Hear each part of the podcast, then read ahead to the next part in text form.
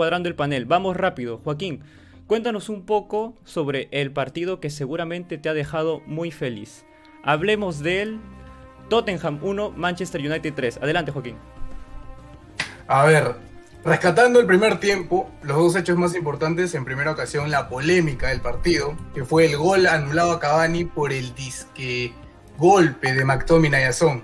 ¿Ustedes qué opinan? En, en mi opinión, yo siento que es fortuito que no es con intención y el gol pudo, haber sido cobrado. Pero no sé qué piensen ustedes. Ray, por favor, te voy a pedir que te abstengas por ahora, pero quiero la opinión de Josué Camanillas. No, para mí, o sea, para mí debió ser gol porque, como lo dice, fue una jugada fortuita y, y le venía muy bien a lo que estaba jugando el United. Entonces, para ti hubiera sido gol. Sí, correcto. Y después de, esa jugada tan polémica viene lo que ya nos va a comentar Joaquín. El gol de Son. Bueno, muchachos, se ha integrado Alonso Villus, nuestro experto en fútbol español. Alonso, para antes de continuar, ¿cómo estás? Tu micro.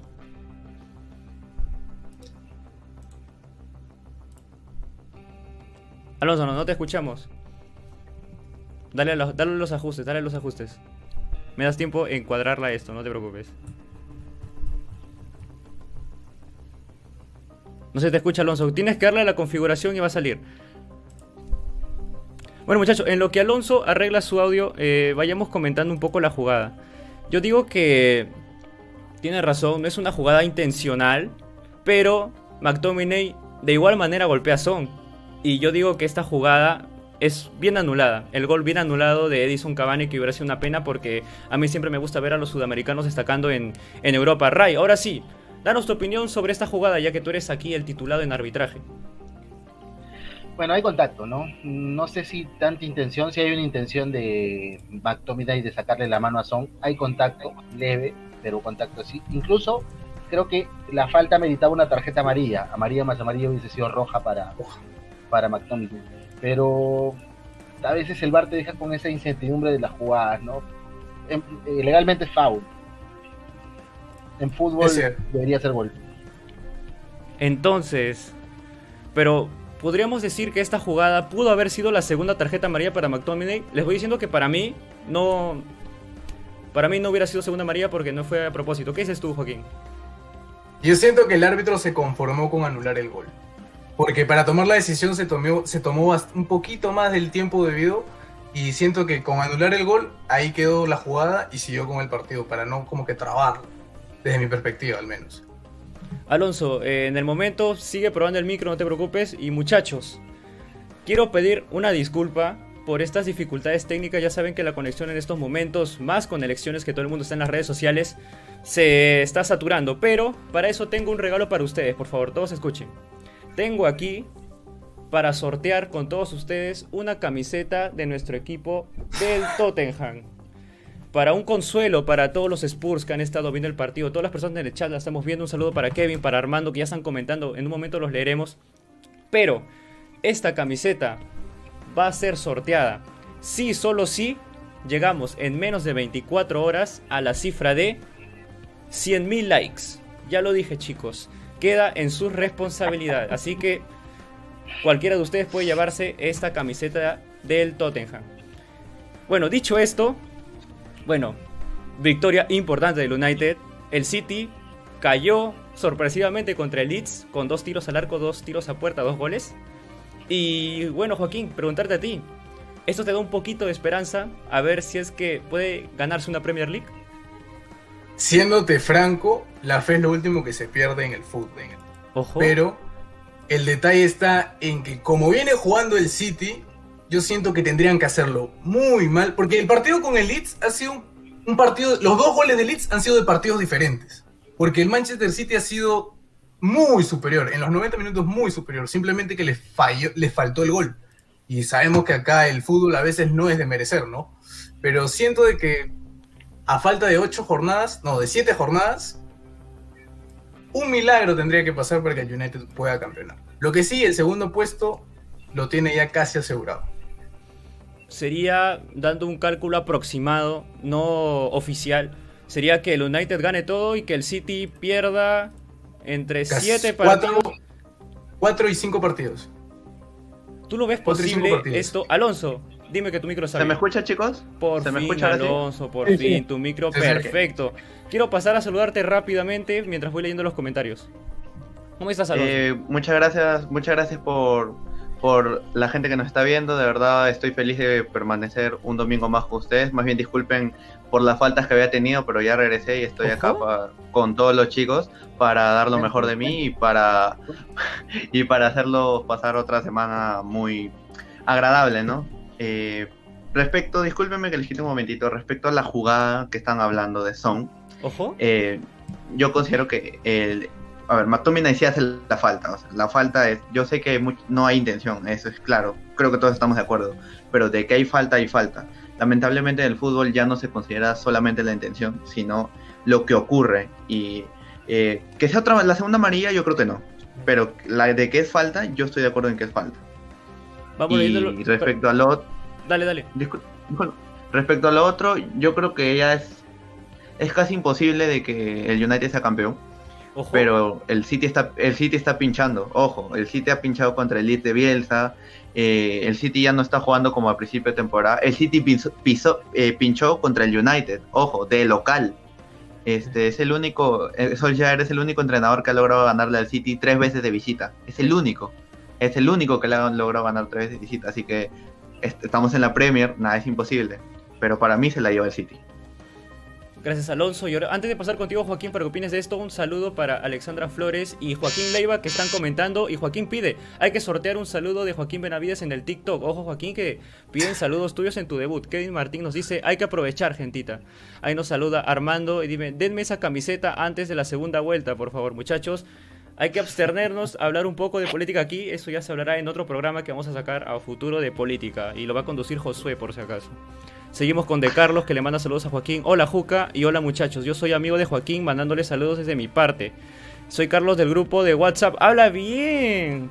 Habla bien. Tenemos gente de WhatsApp aquí. Joaquín Leiva nos dice es que es un poco difícil. Ese ojo es clave, claro, el ojo es clave aquí en ese programa. Ahora, muchachos, Joaquín, respondiendo un poco a lo que dijo Alonso, tú tienes esperanza todavía, pero... Obvio, como hincha, como hincha, pero siendo imparcial, es muy difícil, por no decir que imposible, que el City la pechee tanto. Que el City la pechee tanto. Porque hay que admitirlo. Eh, no, nombre por nombre, colectivamente el City, viendo los partidos que le quedan, es superior a los siete equipos que tiene por, por enfrentar. Pero yo creo que ya estás quizá un poco más feliz porque yo ya diría que el Manchester United ya tiene casi fijo su cupo de Champions League, considerando los demás que están peleándose en la Premier. José, háblanos un poco sobre ese cupo de Champions. Sí, Juan Pablo, es un, es un cupo muy peleado entre, entre la Premier League, es el cupo que más está peleando, diría yo. Eh, me gustaría hablar, eh, me gustaría escuchar antes de hablar de los cupos a Joaquín que acabe de, comentar el partido, porque creo que nos, nos dejó en esa falta de son y el, el gol anulado, ¿no? Me gustaría acabar para hablar de la, de la posición en la tabla. Dale, Juca, continúa con en donde te quedaste. Bueno, este, comenzó el segundo tiempo, el United con una dinámica bastante, bastante diferente porque desde que empezó la temporada, el United es el equipo que más partidos ha remontado. La gran mayoría de sus, de sus buenos resultados nacen a raíz de empezar el partido en contra. Entonces, podemos ver a Paul Pogba recuperando un poco de su mejor versión con Bruno Fernández, con, en lo personal, Fred, que es un mediocampista que en su momento fue un fichaje un poco precipitado, un poco a Fred, a Fred lo trajo Mourinho. Ojo. A Fred lo trajo Mourinho. Es de los pocos, por así decir, este, fichajes acertados que hizo Mourinho. Y acá te, te, saco un dato. Eh, Jagger ya igualó las victorias en Premier de la mejor temporada que tuvo Mourinho este, con el United. Y eso que todavía faltan siete partidos. Y podemos ver también, podemos también, también ver a Paul Pogba. ¿Qué hubiera pasado si Mourinho seguía en el United? Paul probablemente estaría jugando ya en el Madrid o en la Juventus. Es verdad. ¿Qué opinan ustedes Claro, es verdad porque en ese tiempo, cuando entrenaba Mourinho al Manchester United, Pogba era de los jugadores que costó bastante y no tenía el tiempo necesario en cancha, no daba los resultados que se esperaban y eso quizá dio a pensar que era un mal fichaje. Pero ahora, con el cambio de estrategia, el cambio de entrenador, vimos que lo que le faltaba a Pauls era oportunidades y una mejor estrategia para que él funcione. ¿Qué opinas tú, Ray? No, Pogba es un crack, pero es de esos cracks que, a veces son un, un tiro al aire, ¿no? Eh, hoy día Pogba estaba en modo, en modo Francia.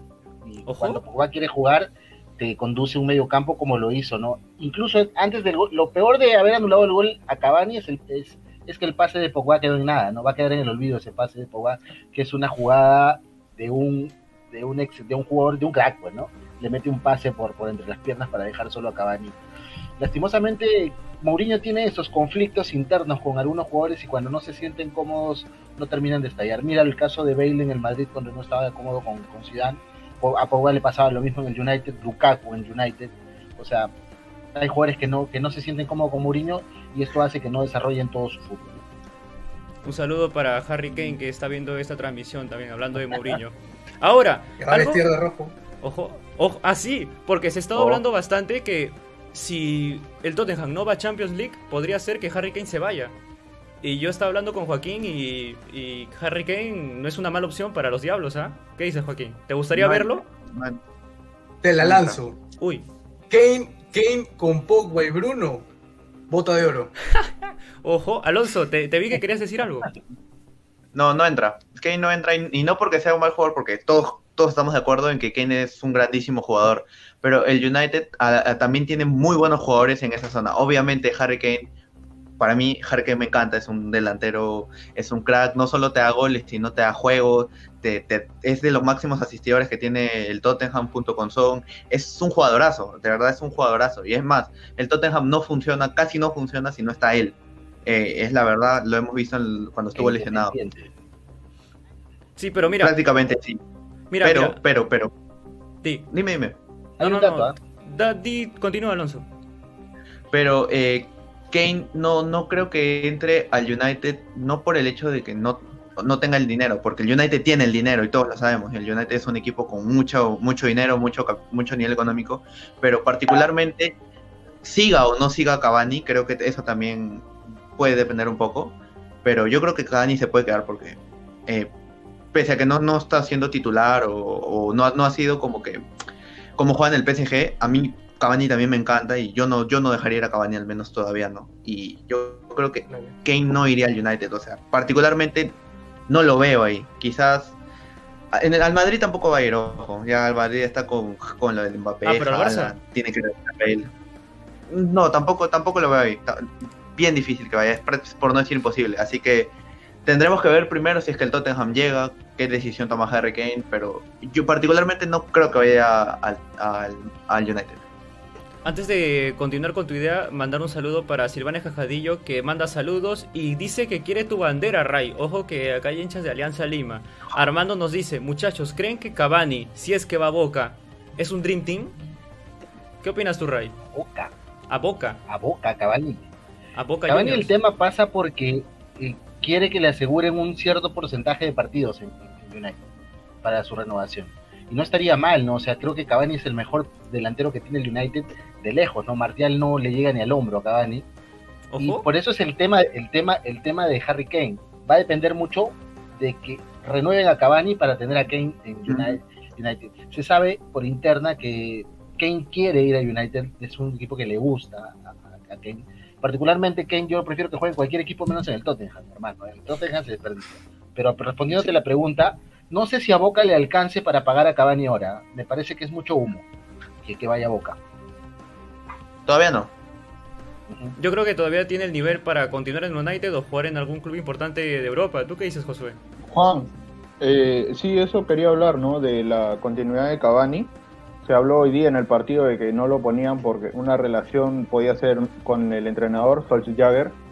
Entonces, yo creo que antes de, estar en el United estuvo en planes de, varios equipos y, y, se hizo humo, como lo dice Ray, se hizo humo con, el, con Boca, se hizo humo con Benfica, se hizo humo con, con el gremio y hasta incluso unos ya lo daban por vendido al gremio cuando, cuando se dio a conocer que ya había fichado por el Manchester United.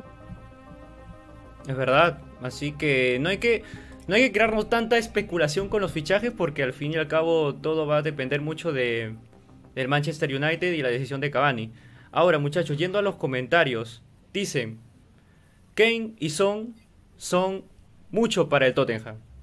¿Alguien quiere hablar de esto? Un tema un poquito difícil. Ya lo hemos hablado antes, ¿no? Eh, incluso cuando vimos el partido del City, cuando hicimos el partido del City con Manchester, del City con el Tottenham, perdón, ahí hablamos de ese tema, ¿no? De que da pena ver a un jugador como Harry Kane irnos a la banda, tener que generar juego cuando su función debería estar en el área marcando goles.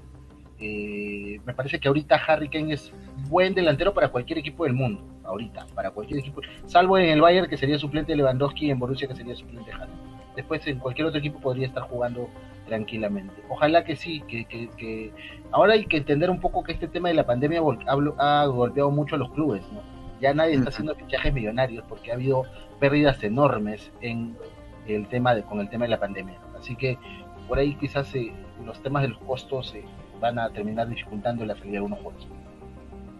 Bueno muchachos, ahora, para ya cerrar ese partido y continuar con el resto del programa.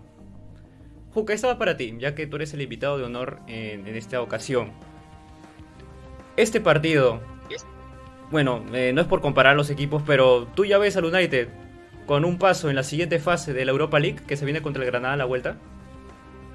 Sin menospreciar el trabajo futbolístico de Granada, que si no me equivoco hoy le ganaron al Valladolid 2-1, eh, siento que el United, por nombres, es superior a los equipos que están todavía disputando los cuartos de final de la Europa League.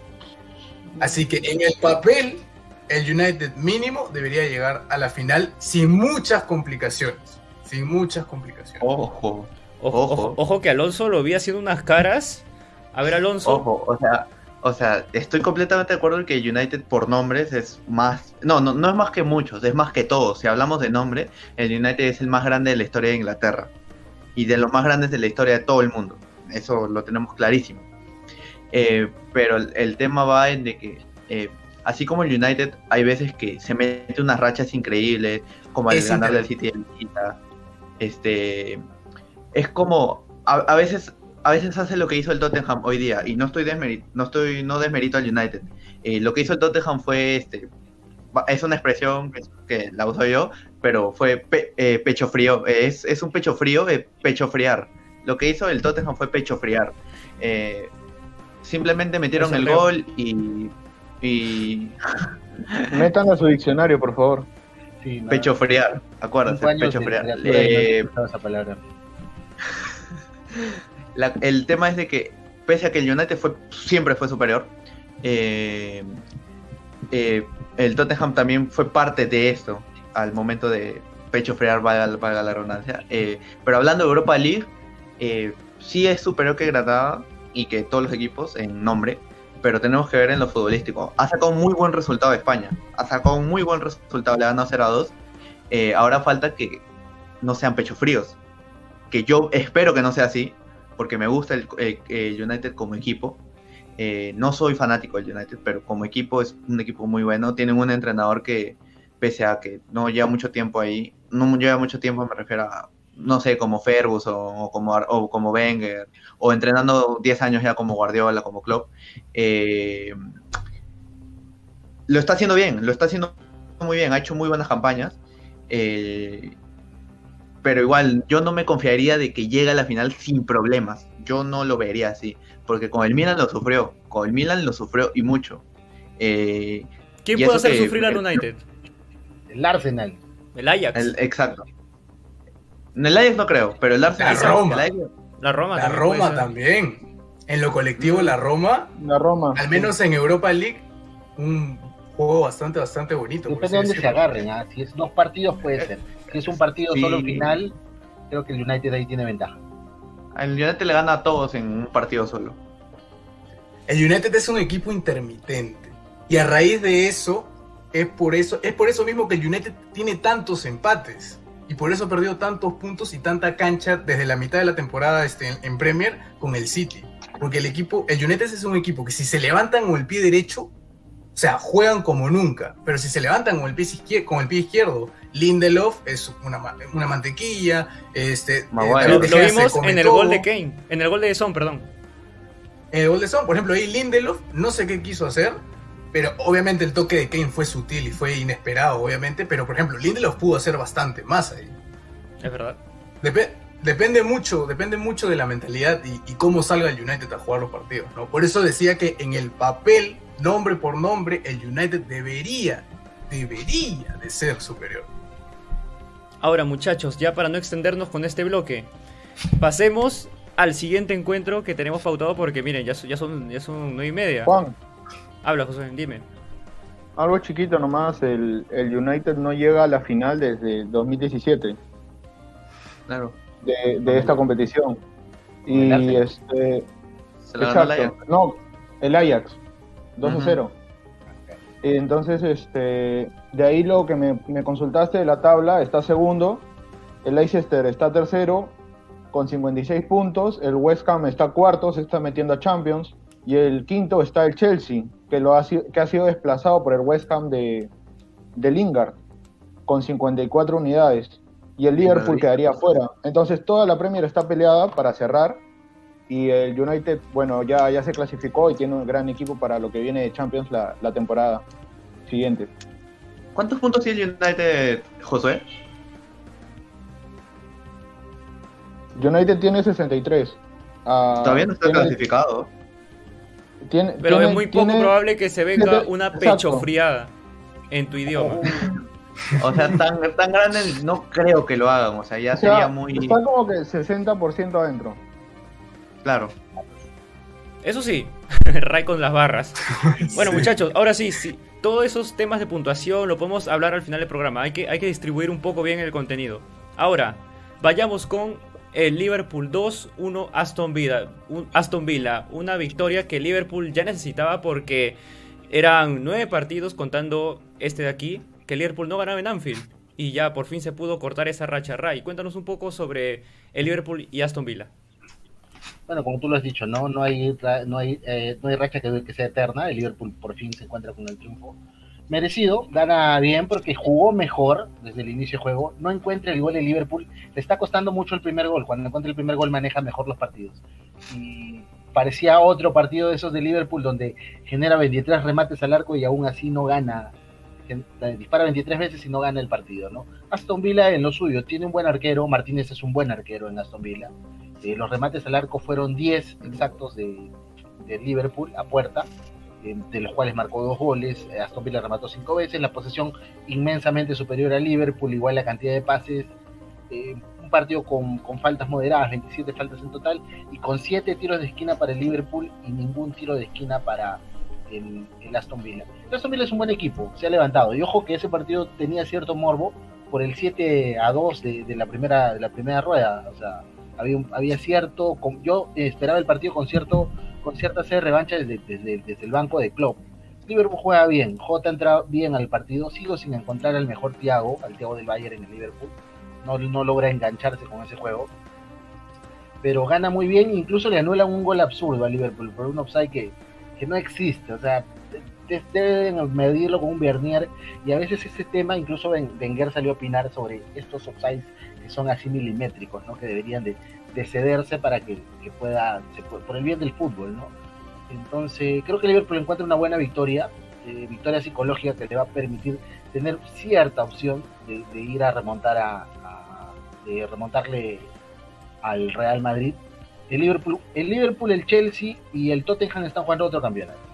Ese es el otro campeonato de la Premier, que es el cuarto puesto a, a la Liga de Campeones. O sea, ese puesto va a ser el más peleado, el quinto puesto, mejor dicho, va a ser el más peleado que, hay. Tienen que sacarlo al West Ham, porque el West Ham ahorita lo tiene, el cuarto puesto. Entonces, y el West Ham hoy día se metió en triunfazo, así que ese campeonato yo que yo dije, no sé si contigo lo hablamos en otra plataforma, que lo ganaba el Liverpool. Así que hoy empieza bien Klopp ganando este partido, pero han ganado todos los que estaban con él, así que la tabla sigue pareja. De aquí al final de temporada, que son siete fechas las que faltan, si no me equivoco, eh, va, a haber, ese campeonato va a estar más interesante, porque a diferencia de lo que dice Juca, yo creo que la liga está resuelta, que el City lo va a ganar, que dos veces no se va a tropezar con Bielsa Guardiola, y, lo va a ganar tranquilamente el City la, la Premier. Mira, si vemos el calendario que tendría Liverpool para Premier League, iría a visitar a Leeds, un saludo para Álvaro, recibiría a Newcastle, visita a Manchester United y de ahí juega contra Southampton, Albion, Barley y Crystal Palace. Yo creo que los partidos claves, claves donde puedes perder puntos va a ser contra el Manchester United porque eh, pese a que Leeds le ganó al City no le veo ganándole a Liverpool. Bueno. Y ojo de que el Manchester podría estar jugando la final de la, de la Europa League en ese rato. También hay que ver también un poco el factor del cansancio. Ahora, Alonso, eh, como te perdimos, te lanzo esta pregunta a ti. Hemos visto unos muy buenos números de Diego Jota. Diego Jota de reciente incorporación del Wolverhampton. Porque mira, si vemos los números, Firmino en Premier, nada más solo en Premier, lleva 6 goles y 5 asistencias en 29 partidos. Jota en solo 14 ha hecho 8. ¿Tú crees que Jota le puede quitar el cupo, o el puesto, mejor dicho, a Firmino en esa delantera de Liverpool? Lo dudo, la verdad. Eh, ese tridente ya, ya, está, ya está plasmado. Eh, es más, me parece, o si no mal recuerdo, hubo una vez en la que Klopp dijo de que Salah era estrella, era una estrella a veces, Mané era una estrella a veces, pero Firmino siempre era la estrella. Entonces, yo no creo que le quite el puesto eh, a Firmino, o sea, es decir, van a haber veces que van a rotar entre ellos, o depende del que juegue mal de los tres, eh, van a rotar, pero Jota, Jota todavía tiene que ganar experiencia, apenas tiene 23 años, ellos ya tienen entre 28 y 29 años ya. Sí, 8 goles, de que va a entrar todos los partidos, los va a estar jugando, los va a estar jugando al menos de que se lesione, pero si no, los va a estar jugando, a veces de titular, a veces de suplente, o incluso puede jugar con 4 en ataque, poniendo a Jota quizás delantero o de un mediocampista de punta. O sea, pero Klopp, yo creo que Klopp debería pensar eh, más que en su delantera, en su mediocampo y sobre todo en su defensa, que es lo que le falta armar. Y me gusta Klopp, me gusta cómo juega Klopp, cómo ayuda a sus, a sus jugadores a mejorar, pero no estoy de acuerdo cuando a veces arma su mediocampo, particularmente yo.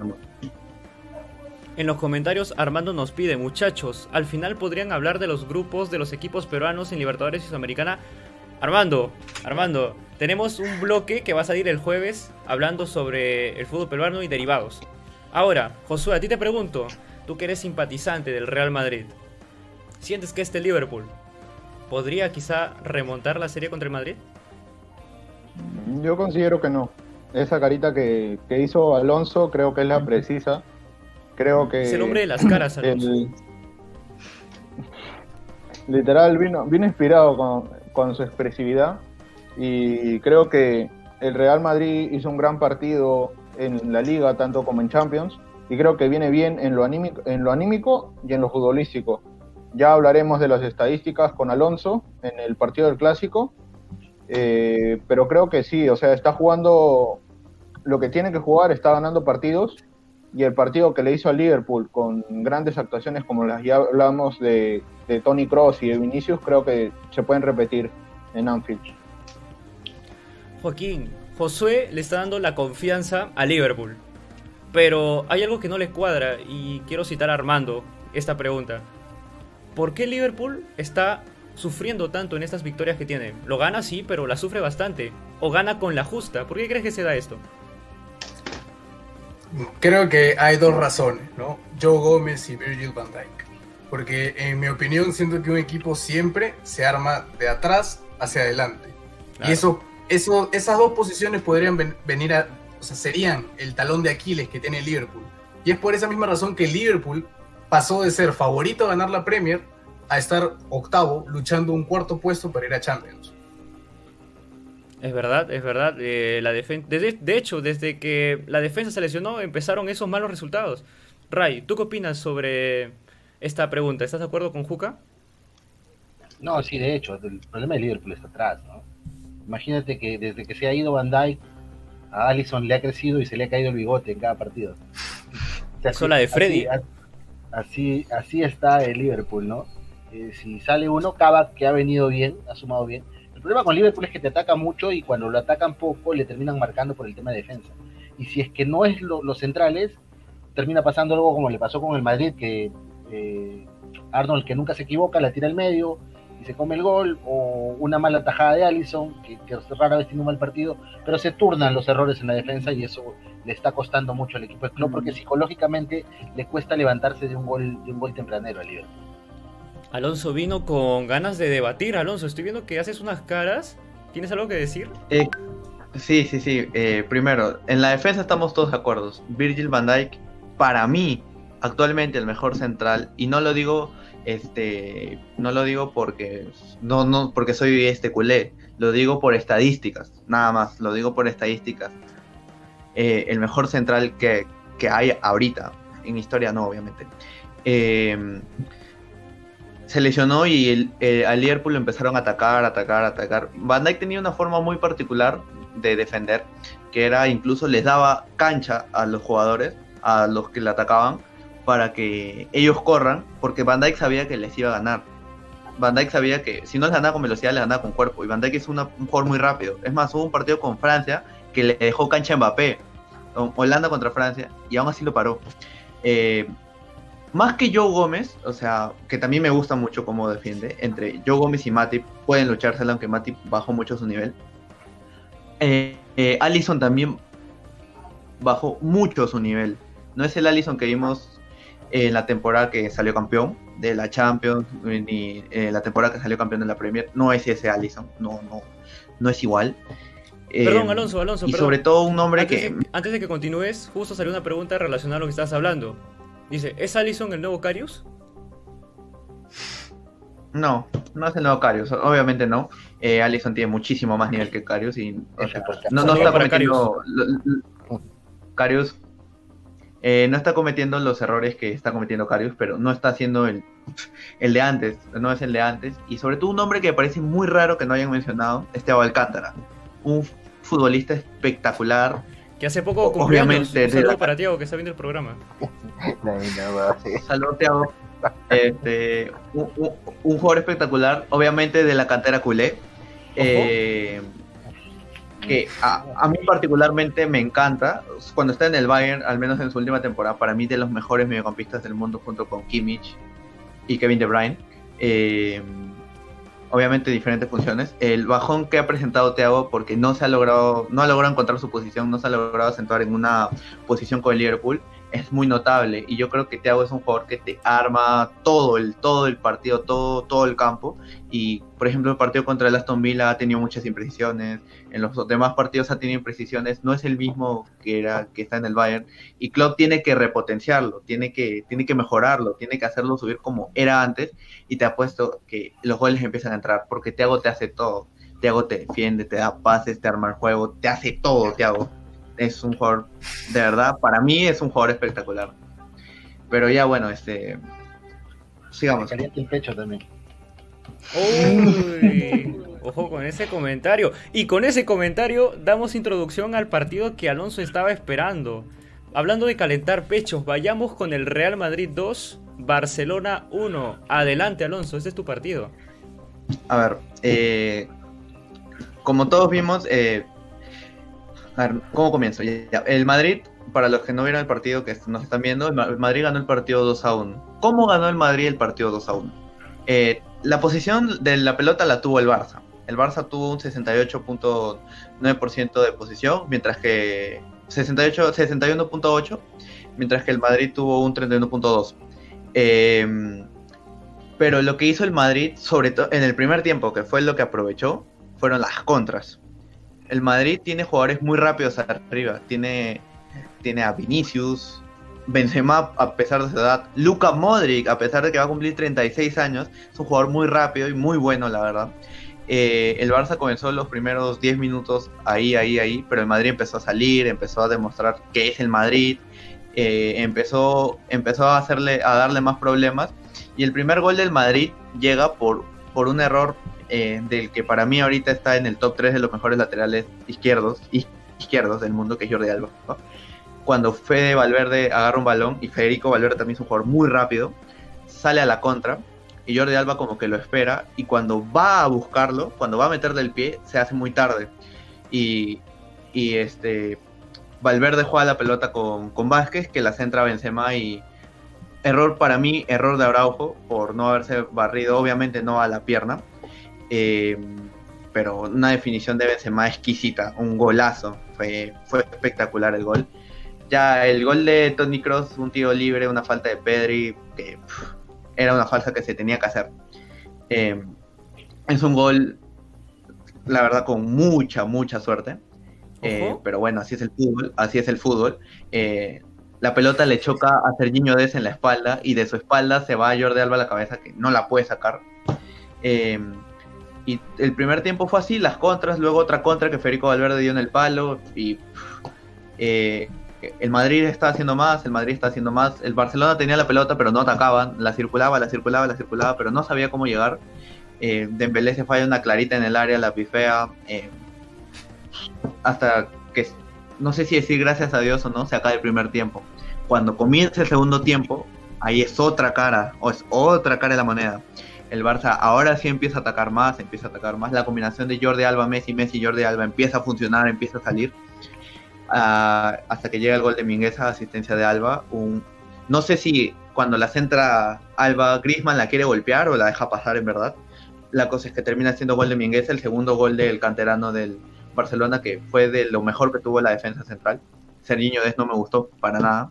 recordemos que el Barcelona comenzó con un 5-3-2, pero debido a que no, no podían llegar, tuvieron que cambiar a un 4-3-3 y disculpen la expresión, pero yo no sé si después los últimos 40, 30 minutos el Madrid, el Barcelona jugó contra el Real Madrid o jugó contra el Atlético Madrid el Cholo, porque todos estaban atrás. Para todos los colchoneros. Todos, se encerraron. Discúlpeme, discúlpeme colchoneros, pero es, es algo que es el Cholo. No, no, yo no critico ni nada por el estilo, pero es una estrategia que usa el Cholo Simeone.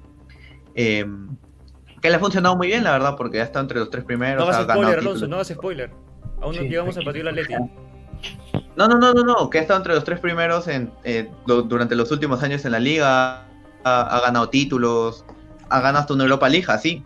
Eh, pero particularmente el Madrid no, ya como que le, dio el balón al Barcelona y le dijo, te vamos a defender con todo. Porque no atacaban. Incluso trataron de salir y no podían. El Barcelona estaba ahí, ahí, ahí yo, voy a, discrepar contigo. Yo no, yo no diría que el Real Madrid no atacaba. Yo diría que el Real Madrid le dio el balón al Barcelona porque el Barcelona es obvio que iba a tener la posesión y el Real Madrid esperaba con Vinicius adelante para salir con una contra de inmediato. Y eso es un acierto de Zidane porque al Barcelona difícilmente le vas a quitar la pelota. Y eso lo vimos incluso con la formación inicial, de quitar a Asensio y meter a Valverde. Sobrepoblar esa gente en el medio campo para poder mantener quizá obstruir un poco ese medio campo que es donde el Barcelona tiene, claro, donde el Barcelona tiene que, tiene que distribuir. Y además, también hay que mencionar que eh, cerca de, no sé el minuto exacto del partido, que empezó a llover demasiado fuerte. Y eso hizo que el campo se vuelva muy pesado. Y, la, y distribuir el balón así es mucho más complicado. Continúa, Alonso. La, la, verdad que sí, o sea, como, como digo, este, por eso cuando comencé dije, el Madrid le entregó el balón al Barça porque, o sea, si el Madrid no hubiera querido, no, le, no se lo entregaba y simplemente la luchaba la luchaba, pero creo que eso va a ser un cansancio para ambos, más de lo que ya estuvo, más de lo que ya, ya había. Entonces, es más, incluso se ve una imagen de, de, Messi que se cambia la camiseta porque estaba temblando de, de cómo estaba grabando, cómo estaba lloviendo. Bueno, allá llueve, eh, cómo estaba lloviendo. Entonces, ya luego, este, los últimos minutos, vemos una última falta, vemos la expulsión de Casemiro antes que todo.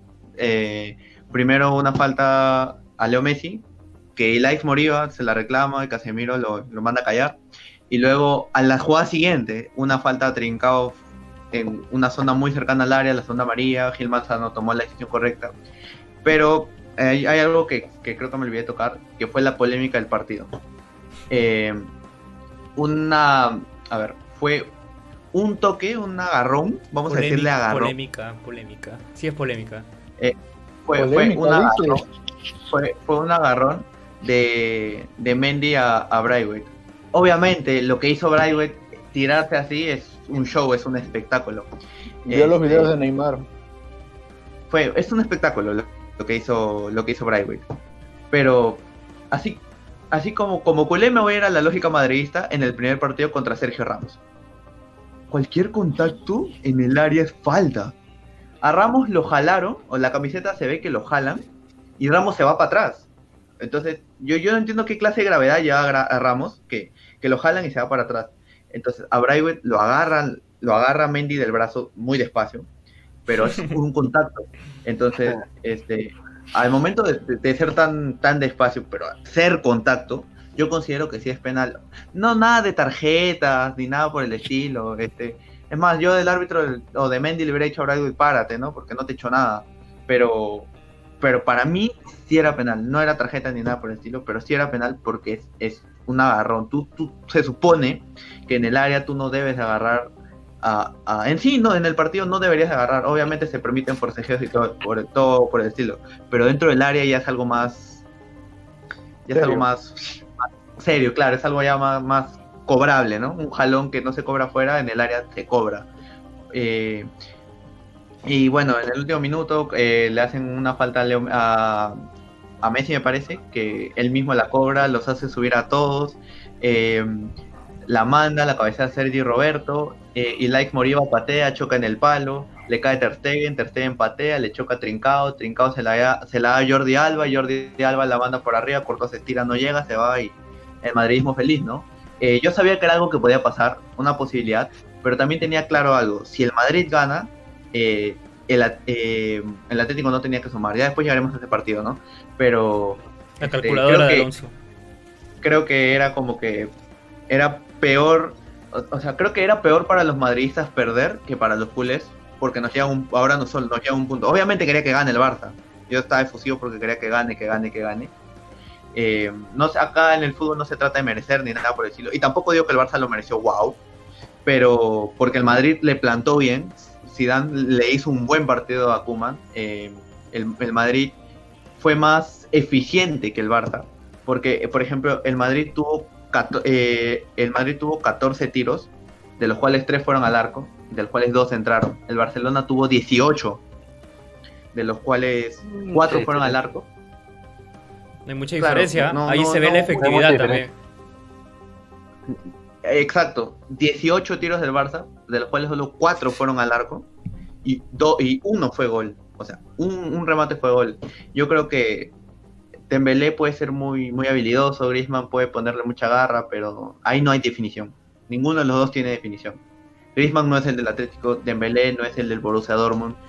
Em, ahí creo que la Porta tiene que tomar eh, cartas en el asunto. No, no se puede permitir este tipo de cosas para, para el club, sobre todo para el club que más dinero genera en el mundo. Para el club que más dinero genera en el mundo. Eh, entonces ya, ya, se verá, ya se verá qué pasa en las últimas ocho fechas. Eh, ya todos, todos tienen 30 partidos menos el Sevilla, que, me parece que juega mañana.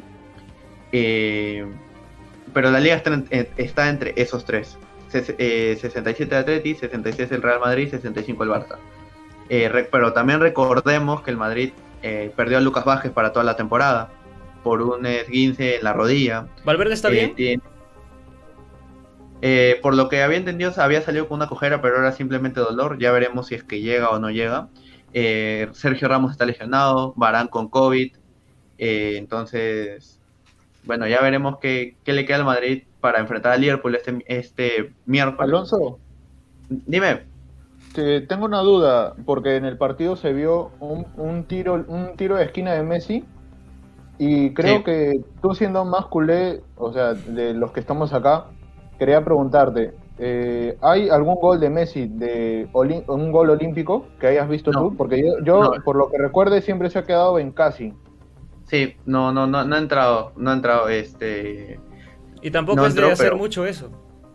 No, Messi, Messi lo que sí en los últimos, en la última liga, en esta temporada, ha estado tirando los, los centros más cerrados, ya complicado así, una vez generó un gol de Busquets así, eh, pero hasta ahorita no lo he visto hacer un gol olímpico, como sí lo he visto hacer a Tony Cross en una recordada. En un recordado partido. en un recordado partido contra, contra el Valencia, me parece que por Supercopa. Eh, un golazo. Pero a, Messi yo no, no lo recuerdo haber, haber. No lo he visto hacer un gol de tiro libre. De, perdón, de tiro esquina.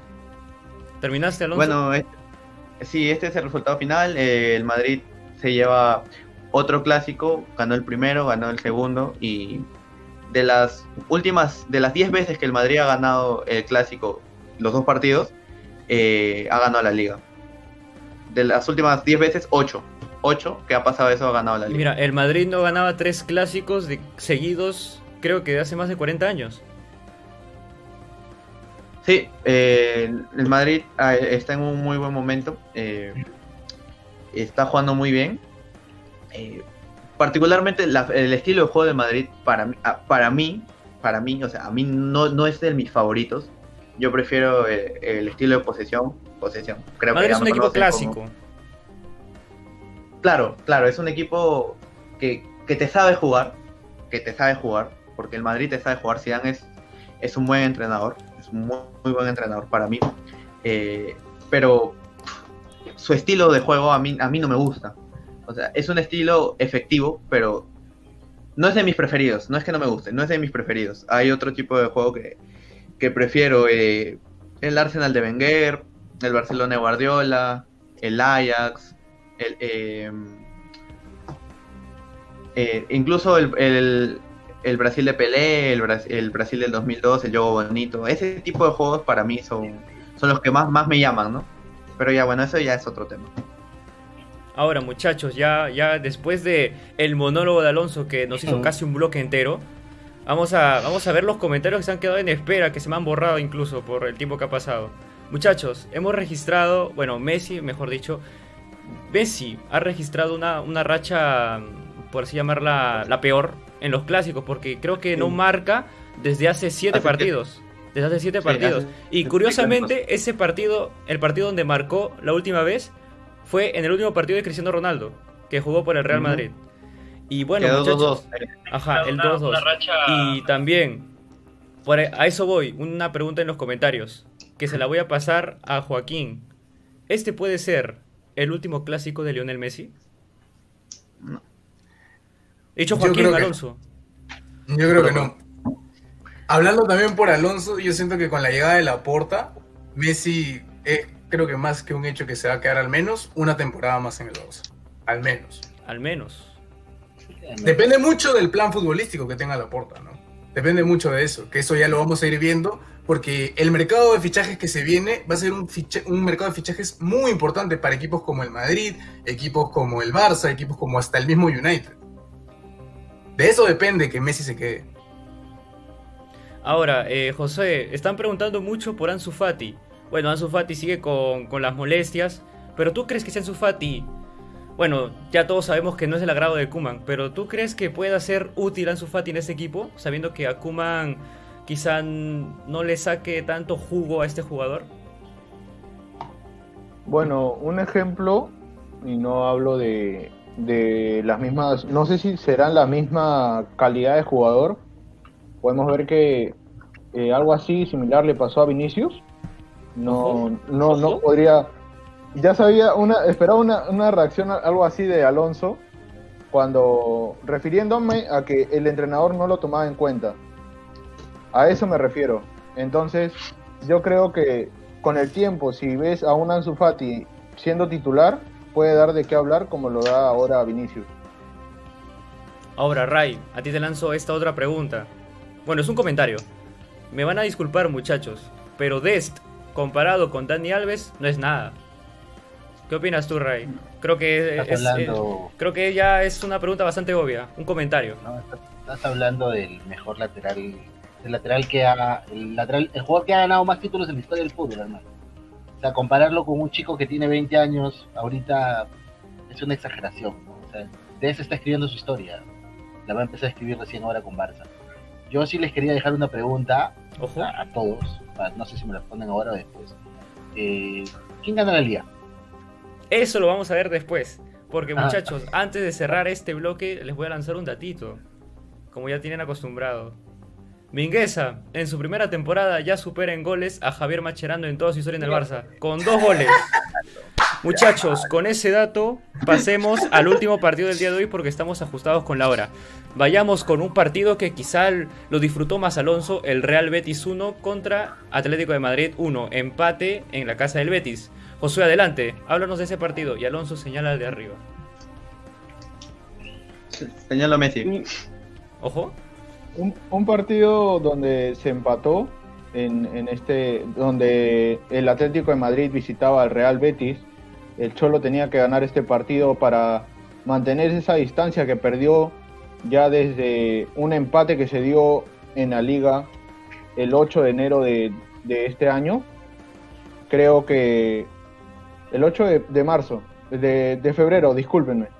Entonces, creo que después de perder esa ventaja que tenía con el, con el, con el Barcelona y con el Real Madrid, la, la pecheó, no, no recuerdo la palabra que, que usó Alonso, pero... Pecho frío. La pecho frío.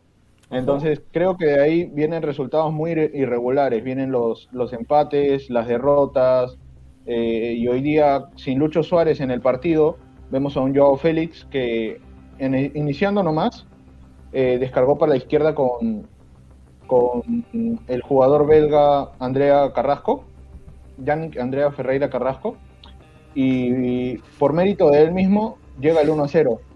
Después, en, casi nada, en los 20 minutos, se alinean eh, dos jugadores del Real Betis, dos españoles de, de, gran juego, Moreno con Tello, y de un centro desde la izquierda llega el empate, que ya no pudo hacer nada el Cholo porque después ya no se vieron ocasiones, subieron, pero no hubo, no hubo efectividad de gol, no hubo, no hubo combinaciones, no hubo jugadores que aporten para, para que el, Atlético se lleve este resultado. Creo que el Atlético, más que empatar, creo que ya está dando por perdido este puesto que, que ya tenía con ventaja. Considero que ahora, más que él, los que tienen ventaja son el Real y el Barça para llevársela no creo que el Cholo, después de haber llegado a una ventaja incontable, eh, cuando ya decíamos ya la liga es del Atlético, creo que todo este bajón ya se da por definir en este empate. Bueno muchachos, antes de hablar de los números y de la pregunta que dijo Ray, hay que adentrarnos un poco en esa estrategia de partido, porque si vemos la formación, el Cholo salió con Correa y con Joe Félix arriba. Y bueno, ninguno de ellos es un delantero centro neto. Ya sabemos que Luis Suárez no puede estar por, por la suspensión, tampoco puede estar Llorente, y eso hizo que Saúl juega mucho a la derecha, donde siento que pierde un poco de, efectividad del jugador. Pero me preocupa bastante para intereses de la Leti y para una liga que también es bueno verla como se está peleando, es que Félix salió lesionado. A mí me ha gustado mucho esa delantera de Suárez con Félix pese a que en algunos momentos no funciona, pero es una delantera que me gusta ver y siento que es la mejor opción que tiene el Atleti ahorita si es que necesita poderío ofensivo arriba. Así que Joaquín, con esta baja de Joao Félix y con Dembélé que en los entrenamientos vemos que a veces se desploma, esperemos que esté bien. ¿Crees que el Atlético ya no es tan, bueno, no es, ya no es tan favorito obviamente, pero sientes que está ahora con más desventaja aún con esa baja? Totalmente. Totalmente, porque Joao Félix es un jugador que te da mucha dinámica, que es de cierta forma desequilibrante. Entonces, a raíz de esto, sabiendo que yo vi el partido y siéndote franco, el Real Betis superó al menos en pases, como por 100 pases al, al Atlético de Madrid. Y siento que al Atlético como tal, si, con yo, si teniendo Joao Félix en cancha le faltó de cierta forma profundidad en, en ataque, imagínate sin Joao Félix. Claro. Y en remates, bueno, en remates al arco fueron igual, pero las del Betis fueron más claras todavía. Imagínate. Ahora, claro, ahora, ahora voy contigo, Ray. Mira, hay un tema también, este, que hay un tema ya yendo a tu pregunta, quizá. Eh, viendo un poco el calendario del Atlético de Madrid, vemos que va a enfrentarse al Barça. O sea, también podemos decir que el Barcelona ya no depende de sí mismo. Porque si el Madrid gana todo lo que se viene, y también ojo que los partidos del Madrid no son, no son complicados. El único que lo puede complicar quizás sea el Sevilla, que creo que lo, si no estoy mal, eh, va a recibir al Sevilla, lo va, va a ser en el Alfredo y Estefano. Así que lo mejor que le puede pasar quizá al Barcelona y al Atleti es que el Real Madrid no gane todo eso que se le viene. O sea, prácticamente tenemos el equipo puntero, ¿no? Y el único que depende de sí mismo es el Madrid. Ojo que hay que analizar cada caso y como si fuese un el Atlético. El Atlético. Ah, el Atlético, perdón. Es el único que depende, sí, pero es el que tiene que jugar contra el Barça, con un rival directo. Y el Madrid es el único que tiene Champions. O sea, si analizas cada uno tiene un distinto calendario, ¿cierto? El Madrid tiene mejor calendario, pero, pero tiene Champions todavía. Y tiene, tiene más, más físico. Entonces, la liga está peleada. Yo no sé si lo puedes liquidar al, Atlético, pero hay un factor que tienes que ver en las estadísticas que es importante. No hubo ninguna tarjeta amarilla en el partido. Un Atlético que no pega no es un Atlético de Cholo. ¿ah? La idea de, Simeone creo que se está diluyendo en los jugadores. No lo están teniendo en cuenta demasiado. La intensidad y la, entrega que normalmente en un equipo de Simeone no se negocia, creo que se está negociando ahora. Algo ha perdido ese equipo que ha hecho de que el brillo que tenía, que era, era un brillo ofensivo, se vaya a un brillo, eh, empieza a jugar a defender y parece que los jugadores no están cómodos defendiendo. Como no están cómodos defendiendo, no sienten tanto. Eh, por eso no se dan los resultados.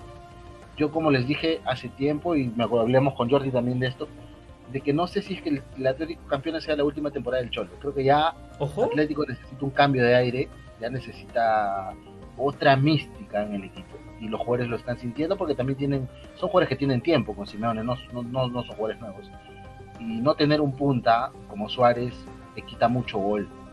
Ahora yo te digo, les hice la pregunta porque es cuestión también de lanzarse. Yo sé que Alonso me va a decir campeón del Barça por una cuestión de, hinchaje, pero o sea, siendo objetivos, ¿quién campeona? O sea, ¿quién, quién, quién tiene menos complicado este panorama de la única liga creo que tiene tres equipos peleando por el título?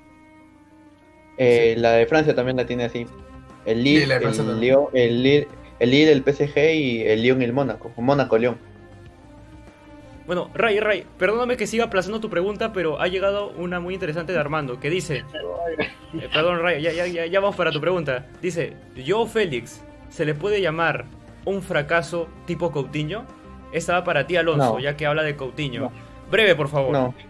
no, no, no, no. Coutinho, lo que se esperaba de él, el fichaje más caro de la historia del Barcelona, fue totalmente distinto. Coutinho ya era una estrella, era un jugador mundial. Yo Félix recién se está formando y ya es una estrella y no, yo Félix está dando mucho más de lo que Coutinho le daba al Barça, al menos en las últimas dos temporadas. Bueno, respuesta breve y concisa. Sí nos gusta, Alonso. Ahora sí, vamos con la pregunta de Ray. Muchachos, no les voy a pedir un fijo, pero por lo que vemos ahora, porque obviamente con el desarrollo de la liga nuestras impresiones pueden cambiar. Pero les pregunto, para ustedes, ¿quién es favorito a ganar esta liga? Empecemos con Joaquín Benavides siendo de franco y siendo lo más objetivo posible, yo siento que la dinámica que ha encontrado el Madrid y el liderazgo que está, por así, decir, por así decirlo, manifestando Benzema y Cross, hacen que el Madrid sea favorito a ganar la liga, desde mi perspectiva al menos. Bueno, tenemos un punto para el Madrid. Vayamos con Josué Cabanillas. Bueno, vas a tener dos porque yo me aferro a lo que es historia, ¿no? Y dijeron que si dos partidos han sido ganados, en dos o sea, dos clásicos han sido ganados en una temporada de 10 que ha ganado el Madrid, eh, no, de 10 oportunidades ganó 9. Entonces, en esta que se da nuevamente, yo creo que el Real Madrid, más allá de los resultados que tenga, eh, está como favorito. Vayamos con Raigo Maní. Harto difícil. Yo hice la pregunta, yo no, yo no debería responder. Eh, creo que por juego el Barça me gusta más como juega el Barça que el Madrid. Pero me voy a ir por el Atlético. ¿ah? Ojo que juega contra el Barça y juega contra la Real Sociedad, que son rivales difíciles. Yo soy el, tengo que ser el punto negro en el panel. No, eso ya era, no. No, mentira. Uy, perdón, perdón, José. Aquí esos comentarios no entran. Alonso, no sé si preguntarte esto a ti porque creo que todos ya sabemos la respuesta, pero quiero, quiero, que des una respuesta imparcial. Ya, yo creo que la liga está, yo creo que el Atlético no la gana, está entre el Real Madrid y el Barça, y eso va a depender de muchas cosas. Va a depender de si el Madrid pasa contra el Liverpool, porque si pasa contra el Liverpool, yo creo que es obvio, y lo sabemos todos y creo que cualquier equipo lo haría, se va a enfocar más en la Champions que en la Liga. Sobre todo por el desgaste físico que enfrenta. Y con el Barça lo hizo. Cuando le estaba ganando 2 a 1, se la jugó y sacó a Cross, sacó a Benzema, sacó a Vinicius, porque tenía un partido importante contra el Liverpool. Claro, casi todos, ¿no? Porque se quedó Modric, se quedaron jugadores importantes. Eh, porque te entiende contra el Liverpool y sabe que es más importante la, Champions que la Liga. Aunque suene feo decirlo, es así. Em, también va a depender si el Barcelona gana la Copa del Rey este, este sábado que viene. Em, y va a depender de los partidos claves que son Barcelona, Atlético Madrid, Atlético Madrid, Real Sociedad, em, Sevilla, Madrid o Madrid-Sevilla como le quieran decir, y Athletic Club Barcelona, que siempre es un equipo que se la pone complicada al Barça. Entonces, yo creo que depende de eso sale el campeón, pero para mí el campeón está entre el Barça y el Madrid, que son los que mejor posibilidad. Quédate con uno. por, por, por, por, equipo me quedo con el Barça, obviamente, o sea, soy, soy hincha. Al menos, al menos de que la liga se vuelva como la del año pasado y empiecen los... Hasta Joaquín acepta que va a ganar el City la Premier. Por favor, Alonso. Pero es diferente. Es diferente. Es diferente. El, Madrid, le, el Madrid le lleva un punto al Barça. El, el City le lleva 8. No, le lleva 11, 11, porque todavía falta un partido. Porque todavía falta un partido que juegue el United, le lleva 11 es diferente y el Barça y el, Madrid tienen los mismos partidos. Puede, cualquiera de los dos puede, puede caer, puede pechofriar. El Atlético es el que más va a pechofriar. Ya, ya está acostumbrado Pecho, y, Ray, se ríe, pechofriar es la palabra del programa. Pero, o sea, el Atlético es el que más va a hacer esto. Alonso, entonces ¿puedo, puedo decir que tú vas a estar hinchando por el Real Madrid en Champions. Eh, no, igual, yo estoy por el Liverpool. que gane el Liverpool. Vamos. Acá, los panelistas no se guardan el hinchaje. Ese es un panel muy sincero. Bueno, entonces pone favorito al Barcelona. ¿Tú? Sí, yo pongo favorito al Barcelona. ¿Y, tú, Juanpa? Bueno, sí. Eh, mira, yo ya doy por hecho que el Madrid se va a clasificar. Le va a ganar a, Liverpool. Y eso, claro, obviamente va a ser un desgaste. Y yo no creo que el Madrid gane todo lo que se le venga. Yo, no, yo veo difícil que el Madrid gane. Pueda sumar quizá, pero eh, yo veo quizá un empate por ahí. No sé si una derrota, pero quizá un empate. Y el Barcelona sí lo veo capaz de ganar todo lo que llega. Incluso el Atlético. El, para mí el Barcelona es el que mejor juega de esos tres. El, el que mejor juega de toda la liga. Y siento que eso lo va a hacer campeonar esta liga. Puede que cambiemos de opinión, eso lo dijimos en el transcurso del programa. Bueno, en un programa más adelante quizá cambiemos de opinión. Pero. Pecho pasa pecho friar. A menos que nuestras opiniones pecho fríen, como diría Alonso. Bueno, muchachos. No, no, no, el, pecho frío, el, el, equipo más pecho frío, y se lo dejo a ustedes, chicos si me quieren funar, fúnenme los del chat. Em, el equipo más pecho frío que hay se llama Inter de Milán. Ah, pensé que ibas a hablar de este. No, aparte, aparte, no, el Inter de Milán es otro pecho frío que dejó clasificar el Madrid. y un pecho frío que, casi se va a llevar la serie Si es que no, si es que no comete los mismos errores del año pasado y empieza a pecho friar otra vez. Ojo, ojo. Y yo espero que no se la lleve la lluvia. Agreguen esa palabra a su vocabulario, por favor. Yo espero que en la Juve no se lo lleve. Yo confío en el Milan. Pero es casi imposible que no la gane el Inter, ¿no? Es casi imposible que no la gane el Inter. Pero igual son unos pechos fríos, igual que el Mönchengladbach. Otros pechos fríos. ¿Cómo, ¿Cómo tilda de pecho fríos Alonso a todos los equipos del mundo? Bueno, muchachos, para ya no extendernos más, cerramos este último bloque del partido entre el Betis y el Atlético de Madrid. Y ya antes de cerrar el programa, se me ha ocurrido una dinámica que la empleamos desde el programa pasado. De estos cuatro partidos que hablemos, digamos cuál fue el mejor gol y cuál fue el mejor pase, no necesariamente asistencia, el mejor pase. Comencemos con Raigo Maní. El mejor gol. El con el mejor Cavani Al, el de Cavani me gustó, el, gol de Cavani al, Tottenham. La palomita. El mejor pase, sí, el mejor pase. un ratito, el gol por mientras, el gol por mientras. Ya, vayamos con José. El de Cavani. Mm, no será por hinchaje, pero creo que el taco de Benzema. Ojo. Vayamos con Joaquín Benavides. Yo me voy con, el gol de Cavani. Por, por el caño de Bruno y el pase en primera que mete Mason Greenwood. Y bueno, el hambre de gol que tiene Cavani, ¿no? Que un 9, un 9 referente como él, todas esas las pesca. Para mí me quedo con el de Cavani. Alonso Villus. Eh, estoy entre esos dos goles, pero. El de Mingueza. Pero sí, creo que me quedo con el, creo, que me, el de Mingueza. Creo que me quedo, creo que me quedo con ¿Ha visto cómo pateó Mingueza? No tiene articulaciones. Su rodilla ese pase, estar... Ese pase de Jordi Alba, increíble, Recurso, Mejor buen recurso. Ya bueno, Alonso, el gol favorito. ¿Cuál de Cavani? Me quedo con el de Cavani. Sí, me quedo con el de Cavani. Bueno, sería eh, 3 de Cavani, 1 de Benzema, yo en gol me quedo con, está difícil, ¿ah? Pero ya, mira, para no repetir, me quedo con el gol de Arnold, el que le dio la victoria al Liverpool, porque también me, gustó ese gol, buena colocada. Ahora, vayamos con la asistencia, repitamos el orden, Ray. No, no, asistencia no, el mejor pase. Bueno, si es pase, es la guacha de, de Bruno Fernández, ¿no? Guachón. Ojo, vamos con Josué. Sí, concuerdo. Si es por pases, eh, me iría por, por, el, por el lujo que hace Bruno Fernández a la asistencia que hace para el gol de Cavani. Ojo, mira Juca, ¿él es Cavani o es Bruno Fernández? Nunca lo sabremos. acá, acá está mi respuesta, acá está mi respuesta. ¿Fernández dice? Fernández, Fernández. Ya bueno, Bruno Fernández, mejor pase. Alonso, ¿con quién te quedas? Sí, igualito, Fernández, perdón. Con Fernández. Bruno Fernández. Bueno, coincidimos todos con el pase de Bruno Fernández. Ya dimos a Cavani como el ganador del mejor gol, a Bruno Fernández como el ganador al mejor pase. Y bueno muchachos, con eso hemos llegado al final del programa.